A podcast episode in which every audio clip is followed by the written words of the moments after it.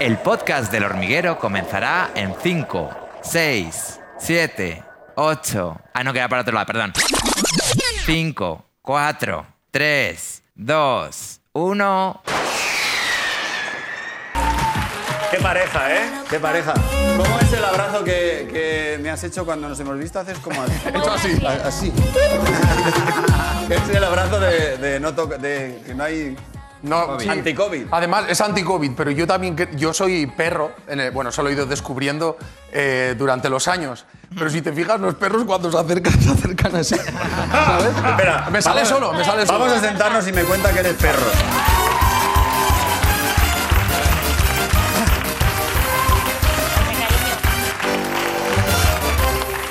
Bueno, eh, ahora me, me tienes que contar lo de que eres perro. Me quedo, me, me quedo con esto en la cabeza, pero Fuerte, antes... fuerte declaración. Fuerte declaración, pero bueno, Miguel Ángel tenía muchas ganas de... de- hacía mucho tiempo que no nos veíamos en el plató. Mucho. Mucho tiempo. Me Nos, alegro. nos vimos en plena pandemia. Plena pandemia. Me alegro que estés bien, que lo hayas pasado bien. Estoy fenomenal. De hecho, te veo mejor que nunca. Estoy, la verdad es que estoy muy bien. Y, Además- y bueno, eh, yo querría que tú nos presentases a Lali. Lali es una superestrella en Argentina y eh, tú me dijiste Lali es rock and roll. Entonces, quién es Bueno, Lali. ¿Quién es bueno, Lali? Miguel. Bueno, pues yo creo que, a ver, eh, Lali me tiene enamorado por mil razones, pero lo primero de todo creo que es una representante muy importante del feminismo en el mundo. La he visto trabajar con sus compañeras, poniendo la amistad por delante, el compañerismo. Eh, es una gran cantante, eh, la siguen en todo el mundo y una de las mejores actrices con las que yo eh, he trabajado. Y lo que, lo que más me gusta de ella es que yo siempre a veces pienso inspiraciones para mi sobrina, ¿sabes?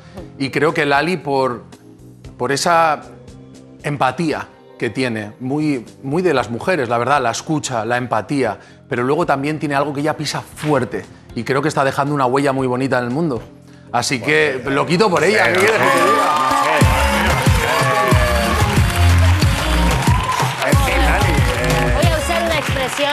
de ustedes para decir, joder, macho. Qué presentación. Bueno, todo esto era porque nos casamos en abril y veníamos a contarle eso a la gente acá. No, pero, No, eh, lo eh, es un gran compañero, es un amor. Me emocioné mucho. Entre el nervio de estar acá con vos y todo, y él me acaba de bajar a tierra con estas palabras, me acaba de hacer entender que lo más importante siempre es esto, ¿no? Lo que te queda de este trabajo, de este curro, siempre son los amigos, la gente querida, el aprendizaje. Ajá. Y bueno, qué lindas palabras, cariño, te quiero. Amor. Muy bien. Bueno, estáis juntos en la serie Sky Rojo, que es de los creadores de La Casa de Papel, Sí. y que se estrena el próximo 19 de marzo Ya. en... Ya, la semana que viene, ¿no? En, en Netflix. ¿Es otro pelotazo o qué? ¿De qué va? Contándonos un poco. Sí, es otro pelota. Yo- Estamos seguros que sí. Bueno, la verdad que creemos que sí, o por lo menos ha sido un pelotazo para nosotros, pero Sí. cu- cuéntanos. cuéntanos. Bueno, bueno eh, esta serie, sí, nosotros creemos que es un pelotazo, la verdad, pero por, porque tenemos el subidón de que de verdad sabemos que hicimos algo, ¿no? Creemos muy diferente a lo que hay. Eh, no es fácil, primero para los creadores, que son Alex Pina, Esther Martínez Lobato y un gran equipo, no es fácil hacer algo después de Casa de Papel, supongo. Claro. Y han ido por todo, se la han jugado. Creo que Sky no se parece a otra serie. eh, toca un tema muy sórdido, que tocarlo en el mundo del mainstream creo que es muy valiente, que es la trata de mujeres.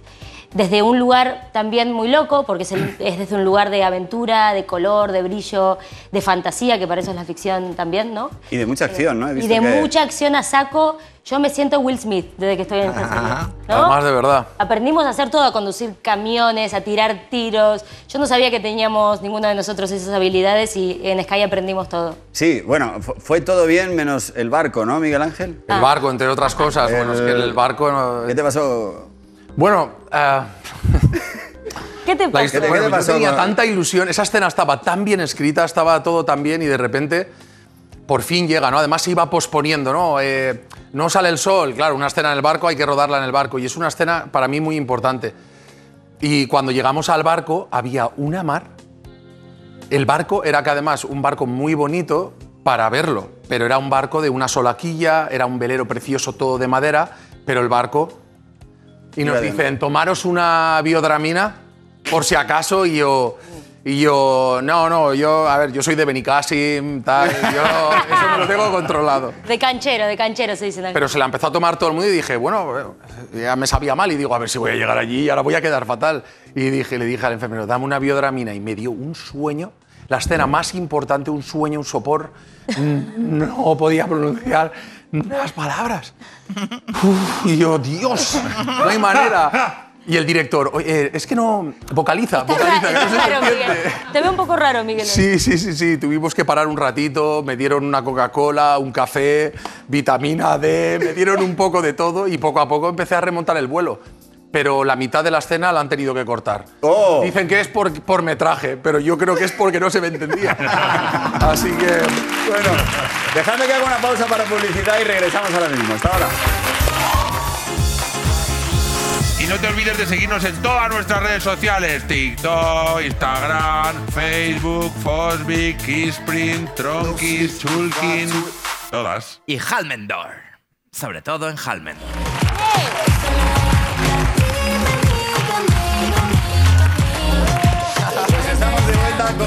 Con Miguel Ángel Silvestre, que estrenan Sky Rojo este próximo día 19 para Netflix. Y estábamos charlando de que, de que es muy potente, de que hay mucha acción. Y dejadme que mezcle otro tema. Es que eh, creo que a ti te enrollaron con Miguel Ángel en Argentina Sí, sí. y a mí me enrollaron con Miguel Ángel aquí. Ajá. Estuvo buenísimo, ¿no? Sí. ¿No? ¿No te pasó como a mí? Eh, yo- Que decías como, ¿qué hago? Yo esta- Qué yo- bien. sí, tú también, yo estaba Piensa que me lo puedo levantar. Claro. Bien. Pero es verdad yo pensaba, de verdad, me, digo, me llaman ladrón de una flor que no he tocado, ¿sabes? Digo, oh, eh, desde luego. Sí, Pero claro, que, o sea, que, porque claro, el lío de aquí, yo creo- sigue de vez en cuando, eh, Miguel Ángel y yo hicimos un beso de amor. Sí. Y entonces, eh, A de- partir de ahí fue. a partir de ahí decían, eh, dicen, Bueno, a partir de ahí empezamos nuestra relación. nuestra Claro. cosita, que nuestra pasa que- cosita. Va, intentamos llevarlo discretamente, pero no hay manera. No hay manera, la los paparazzi no los dejan La prensa rosa es así.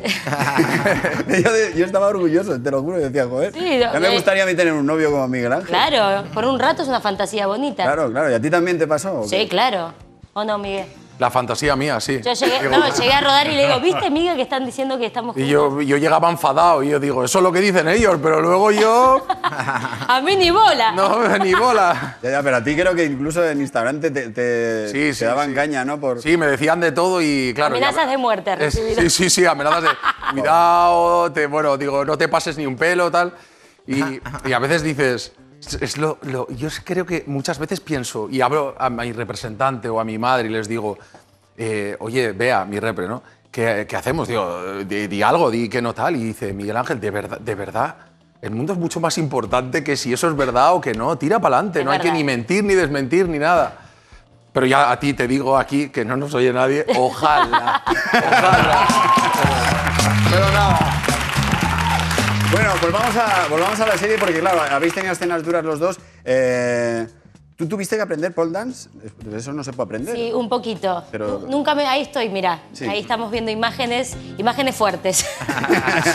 imágenes fuertes. Nunca me dolió tanto el cuerpo como con esa actividad. Mira que por, por mi parte musical bailo y me entreno y no sé qué mandangas. Nunca había hecho algo que, de verdad, el otro día de- del primer ensayo, que es el que estamos viendo ahí, el único que tuve para la escena que, que tenía que hacer en, en Paul, fui al baño a la mañana siguiente a casa, me intenté sentar a, a hacer pis, imposible. No, no, de- no, no, no es para reírse, de verdad, eh, me preocupé. Llamé a la, por- a la profe y le dije, ¿es normal?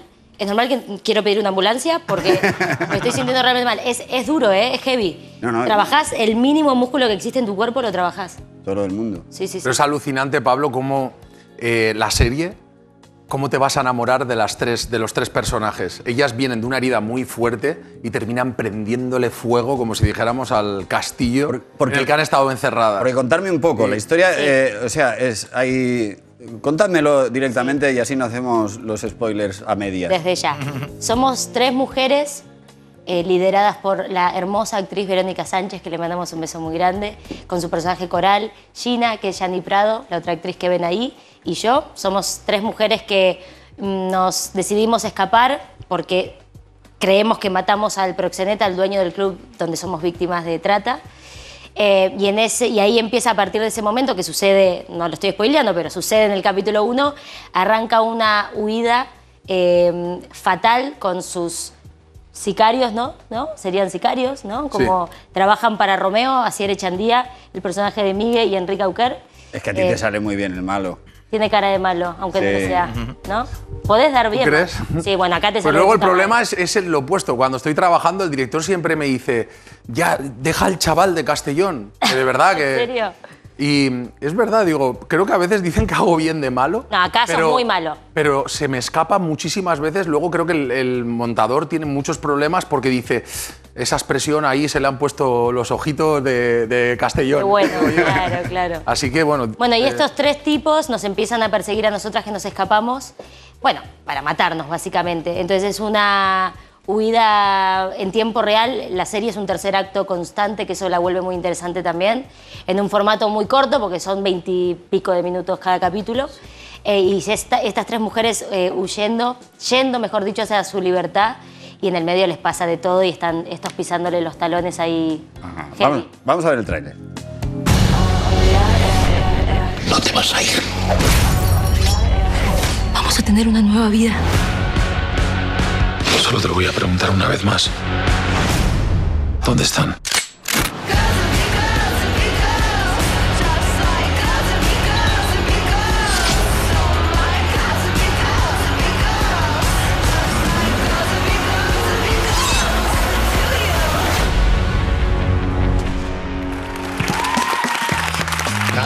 Es la hostia la serie. ¿Es la hostia? Nosotros hemos visto los ocho primeros capítulos. Extasiados. Nunca he hecho un trabajo que me haya gustado más el resultado y es posiblemente de las series que más me han gustado que he visto en, en muchísimo tiempo y a mí me gusta verlo todo. Entonces tú no sabes lo que es la sensación. Creo que la gran frustración del artista es que tú lo que te imaginas siempre está por encima del resultado y es ahí donde tienes que hacer las paces y rendirte a tus expectativas y a lo que puedes ofrecer. Pero cuando vi la serie, sentí que es, es el mejor trabajo, Sí, no que yo he hecho como actor, Heavy. sino digo, es el mejor resultado, lo más divertido, adrenalínico que he visto nunca. Alex Pina y Esther Martínez han hecho, han arriesgado y les ha salido algo con un ADN, un ADN muy peculiar. Sí, sí, es muy O sea que- particular. Es muy particular. Hay una analogía que dicen eh, eh, Alex y Esther, que para mí es muy guay, que es el caballo de Troya, ¿no? Eh, la serie es eso, es una serie que te va a entretener, que te va a volver loco, que te vas a, a viciar, ya querés ver el capítulo que sigue, pero cuando no te diste cuenta, te da la hostia que te tiene que dar con lo que está contando, ¿no? De, de lo que sucede dentro de ese club. Y eso la vuelve muy interesante. Qué bueno. La- las series de acción, claro, verlas es muy agradable porque tú estás eh, tomando palomitas o lo que sea en tu casa y te lo estás pasando súper guay. Sí. Pero, pero hacerla, yo creo que esta, hacer acción es- te llenas de golpes y de problemas y de Sí. miedo, ¿no? Tú tuviste una escena con unos perros que me parece que eran Sí. poco amigos. Voy a quedar aquí Escena como del el que le perro. pasa de todo. No, bueno, te, lo de la Ah, yo la videodramina- pasé bárbaro. Miguel, no sé qué te pasó. Tengo una, escena, tengo una escena con seis perros, lo ponen en el guion. Sí. Y yo, que me encantan los perros y me he visto todos los capítulos de César Millán, digo, antes me haré amigo de ellos, iré, charlaré con ellos, jugaré un poquito, un poquito de actitud. Venga, siéntate, pum, tal, tú, la salchicha. Te creías César, vos Eso te creías César. Pero llego, como siempre en los rodajes, a 10 minutos de empezar a rodar. Va, va, va rápido y de repente veo un perro de agua. Yo me acerco al perro despacio en la escena, me acerco y entonces le digo, ¿qué haces, chico? ¿Qué haces aquí? Te vienes conmigo y me lo llevo. Claro, tú te acercas a un perro así, Pablo, así, y el perro dice, hostia, ¿qué me va a hacer este tío? Bueno, veo el perro de agua y le digo al adiestrador, "Eh, eh, ¿es un perro de agua? Y dice, sí, sí, es un perro de agua. Y digo, estos, estos perros son muy nerviosos. Y me dice él, y digo, oye... eh, Uy, uy, qué poca digo, seguridad que te dio. Sí, sí, sí. Y le digo, me, eh, el perro no muerde, ¿no? Y dice, a ver, Dientes tiene. Eh, a, a- a ver, digo, ah, es que creo que has puesto en duda que si me muerde o no, el, el perro no muerde, ¿no? No jodas. Y tío, a ver, que no, o sea, si no le haces nada al perro, yo, Bueno. si no le haces nada, yo, oye, yo tengo perros que mis sobrinos le meten los dedos en los ojos y nunca morderían. Digo, ese es el perro que hay que traer hoy para trabajar. Y dice, hombre, no le metas el dedo en los ojos. Yo sudando, vamos rápido, que no hay tiempo, tal, no sé qué. Y le digo "Da- ti- ¿tienes unas salchichitas o algo? Y empiezo con el perro, venga, sit. Y el perro nada. Y digo, dame la correa, dame la correa. Empiezo a darle vueltas y el perro que no. Y digo, "Uf, esto va a ser súper difícil, pero por otro lado tienes a todo el equipo preparado tal. Me medio hago amigo del perro ¿eh? y me lo subo encima y lo tenía que coger así, tener una conversación haciéndome el chulo, porque el personaje es un chuleta, tal, no sé qué, haciéndome el chulo, que además digo, con este ya tengo seis.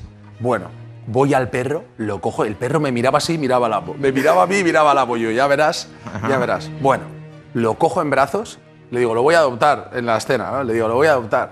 Y me dice, ¿ya esto qué es? Como los peces que tiras al agua para calibrar la, el- la- la- la energía, el karma. Y yo, sí, tal, no sé qué, no sé cuántos. Y cuando hago así, digo, con este, cuando hago así, el perro me hace. ¡Ah! Suelto el perro, los tobillos me empiezan a bailar.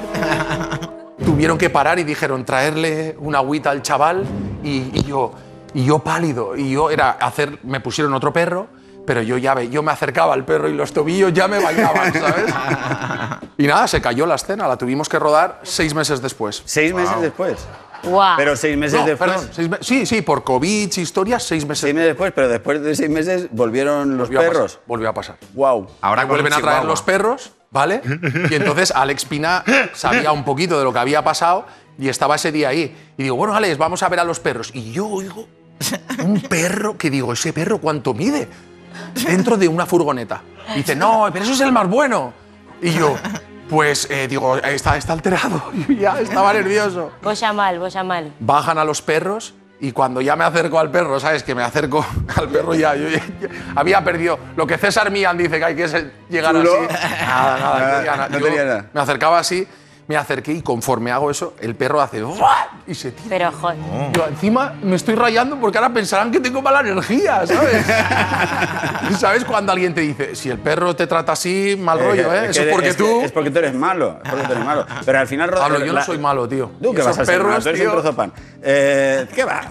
El miedo. Lo que pasa, el, eh, creo que el miedo despierta eh, Sí, sí. una parte del sudor y entonces los perros huelen ese sudor sí. y ahí es donde quieren atacar. Pero rodaste al, próximo final. día ya lo sé. Peinado, Sí, sí. perfumado, La rodaje, duchado la rodaje. y Claro. levantando la barbilla. Y recién visto a César Millán para copiar mejor para ir la ahí con todo. Oye, eh, tú te las prometías muy felices, eh, diciendo, oh, te voy a rodar en, en- en España, qué bien, tal. Sí, Eh, ya sí. vienes a España, la pandemia, te perdiste la noche madrileña. Me perdí la noche madrileña, me lo dicen todos. eh, gracias a toda la gente que me lo recordó todos los días. Me estaba tapaboca y me hacía PCRs. eh, Pero a, ca- a cambio te tocó Filomena. Me tocó Filomena. me tocó Filomena. Qué bonito. Me tocó una fibra íntima, Filomena, porque estuve 17 horas adentro de un, de un auto. Oh. Eh, fui, fui de las que les pasó eso, básicamente. Sí, la muerte. Muerte. Eh, no sé si se puede definir. Eh, hay momentos de desesperación, 17 horas. Pasás por muchos momentos. El- las primeras cinco horitas son, eh, bueno, qué mala leche, estamos acá, no pasa nada, vamos. A la hora número 7, 8, 9, empiezas a entrar un poco en la mierda, muy de a poco. Ya todo te parece que está mal, ya te parece que no vas a sobrevivir. Y ya a la hora 13, 14 es una desidia absoluta. Medio Walking Dead, ya todo, porque aparte, porque aparte la- las calles vacías, bueno, nada, todo lo que la gente ya sabe que fue, y uno dentro de un auto, y, y pensás que vas a morir en un momento, de cuidado. Sí. Bueno, no exagero. Pero no tenías pero- comi- pero comida, no teníais. No, eh, teníamos, éramos cuatro dentro de una furgoneta, veníamos de rodar, y teníamos una botella de agua que era como... Y aparte pasaba algo que esto, las chicas que estén mirando me van a entender. Ustedes cuando tienen ganas de hacer pis y están en una situación límite, se bajan, tú, pis, no pasa nada. Pero una se tiene que sacar la ropa, ponerse en una posición indigna. Ya todo lo que tenés que hacer es muy extraño. Entonces yo trataba de no tener que hacer pis nunca. Pero imaginarás que en 17 horas fue una tarea compleja. Así que casi no tomé agua para no tener que ponerme en esa situación extraña de mear así. que se te enfría el culo. Bueno, ya, da, todo, no me voy a entrar en detalle. Pero fue, fue heavy. Teníamos un paquetito de papas que muy amorosamente nos compartimos entre los cuatro que estábamos. ¿Llegaste a pensar en qué compañero? Perdón. Tú no puedes entrar así dando ¡Qué sustos. susto! No, como el Pero perro ¿qué que casi me con los muerde. perros, coño. Verdad, perdón, perdón. Es que O sea, ahora va a pensar que eh, le ataca todo. No, bueno, Es que- me Ay, queda con una favor. duda. Después ta- una pregunta. ¿Llegaste a pensar en qué compañero del coche te comerías en caso extremo?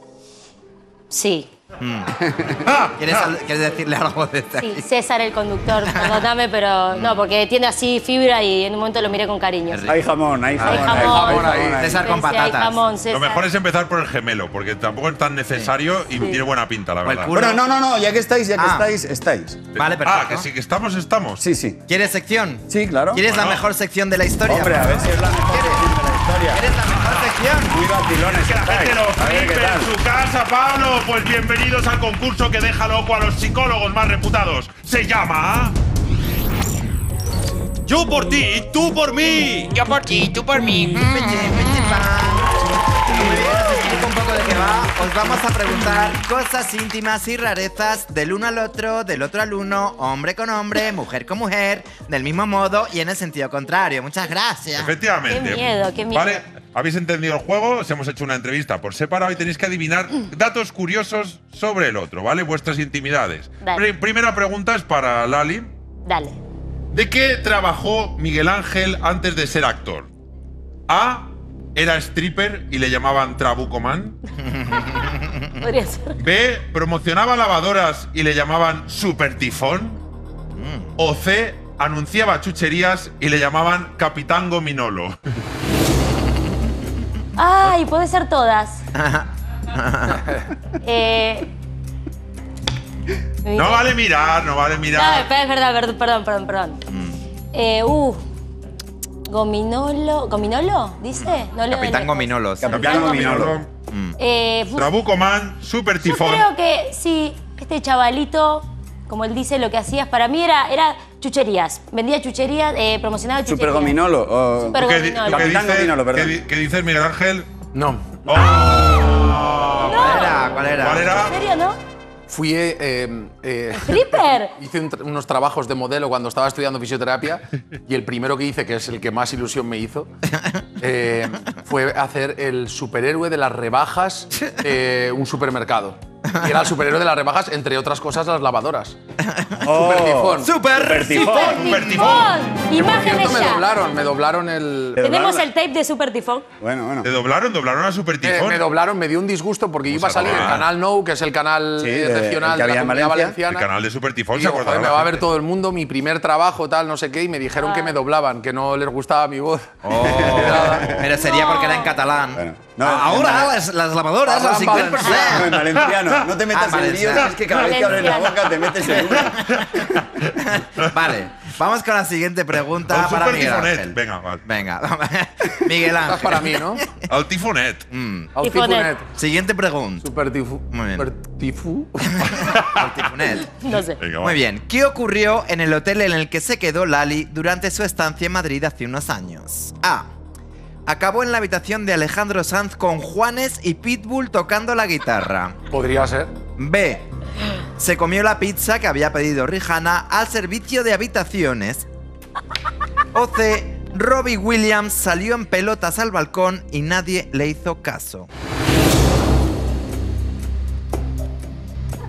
Ahí está intentando buscar pistas también, Miguel Ah, Ángel. Pero ah, Lali, ocurrió. Lali está haciendo lo Terminaste con Alejandro Sanz. No me, Pitbull. no me mires, Miguel, adivina. Mira cómo La- se hace la- interesante. terminaste con Pitbull, Alejandro Sanz, Ah, bueno, cantándote un temita que nos vas a tener que cantar ahora si la he Ah. adivinado. ¿Era? ¿La digo, chicos? Sí, dila, sí. Pues no. Oh, ¿cuál era? Cuéntanos. Lo que sucedió fue que eh, estaba alojada en el mismo hotel que Robbie Williams, estaba con unos colegas míos que teníamos una banda teen pop hace unos años.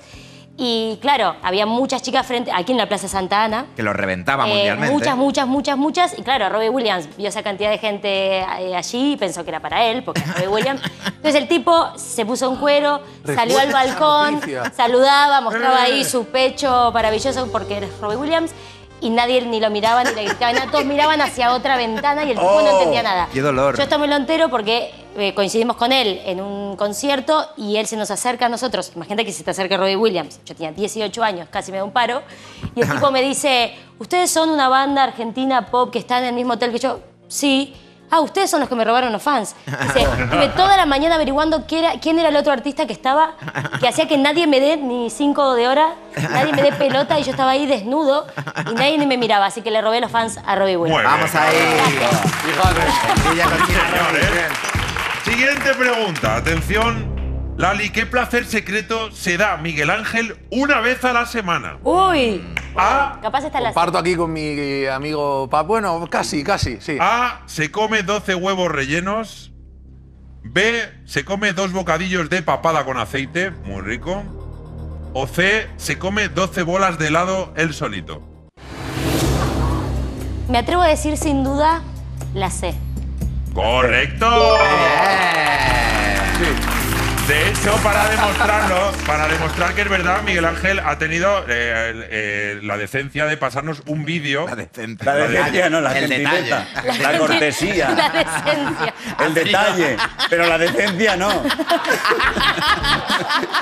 A ver. Ni la decencia ni la indecencia. Oye, si O sea, queréis- no se puede tener decencia porque nos ha regalado un vídeo. A ver, que me, que me he equivocado. Vale, vale. Muy Por si, no si dado, por si no te habías dado cuenta.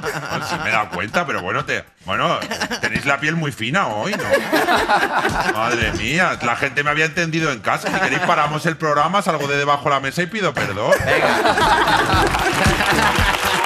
la decencia de pedir perdón, anda.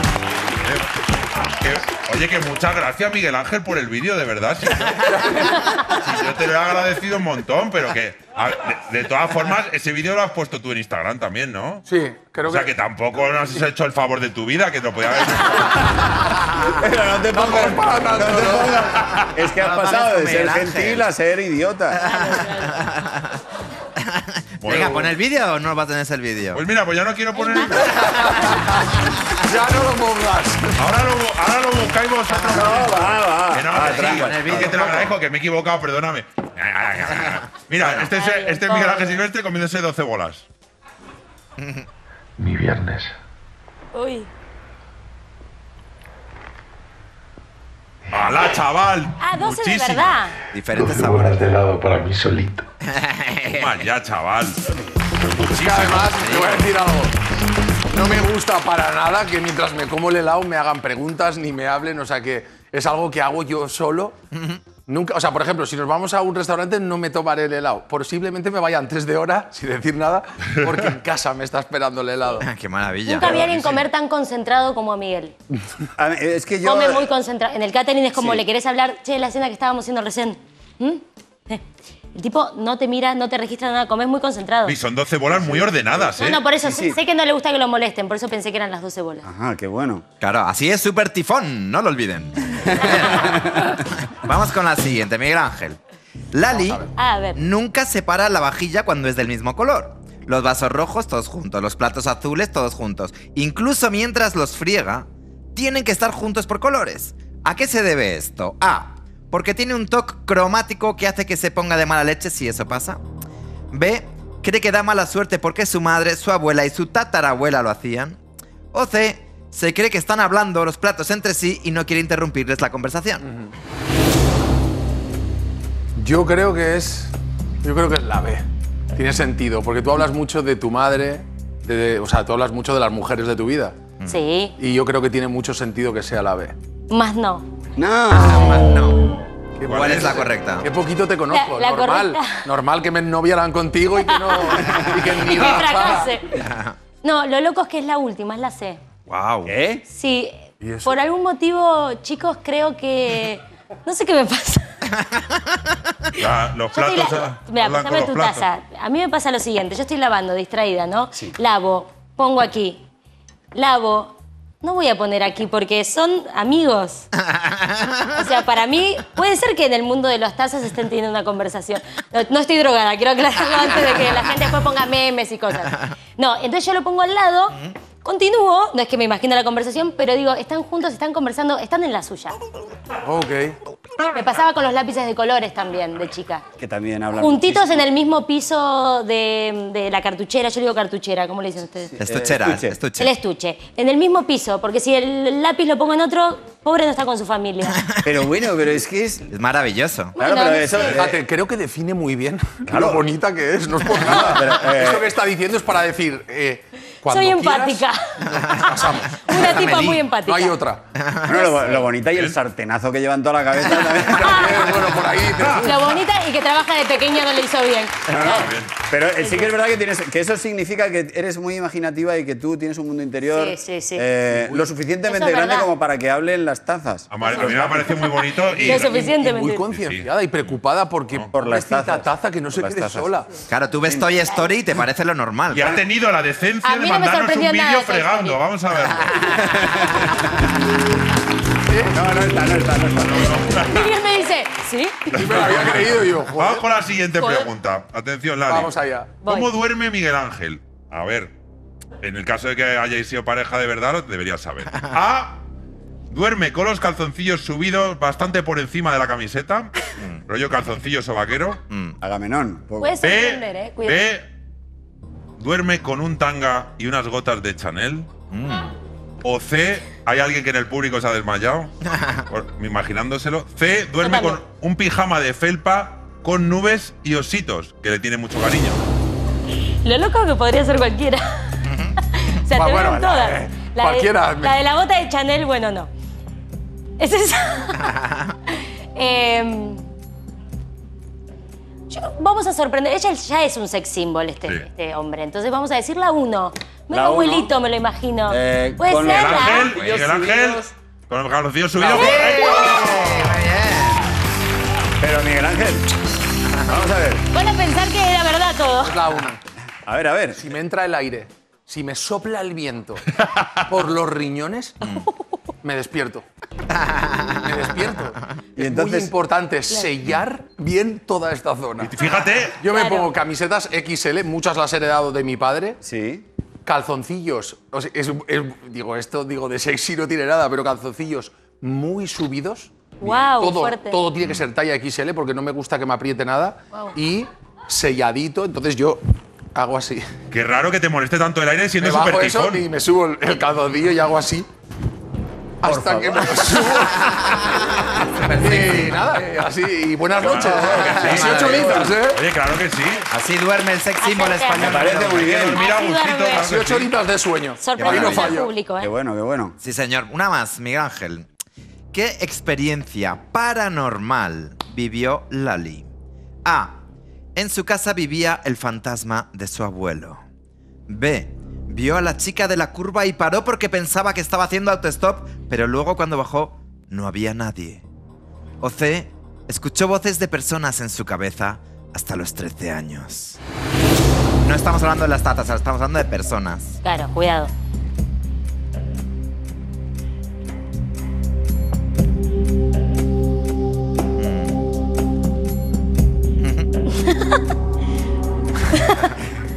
El tifón se está concentrando. Yo diría que. ¿La C? Mm, Más no. más no. Me encanta. Más no. Más no. Qué poquito te conozco, por Dios. No, creo que no te conté nunca esto, no tenías por qué saberlo, no te sientas mal. Esta historia es particular. Es Muy, muy a tiempo. muy despierto.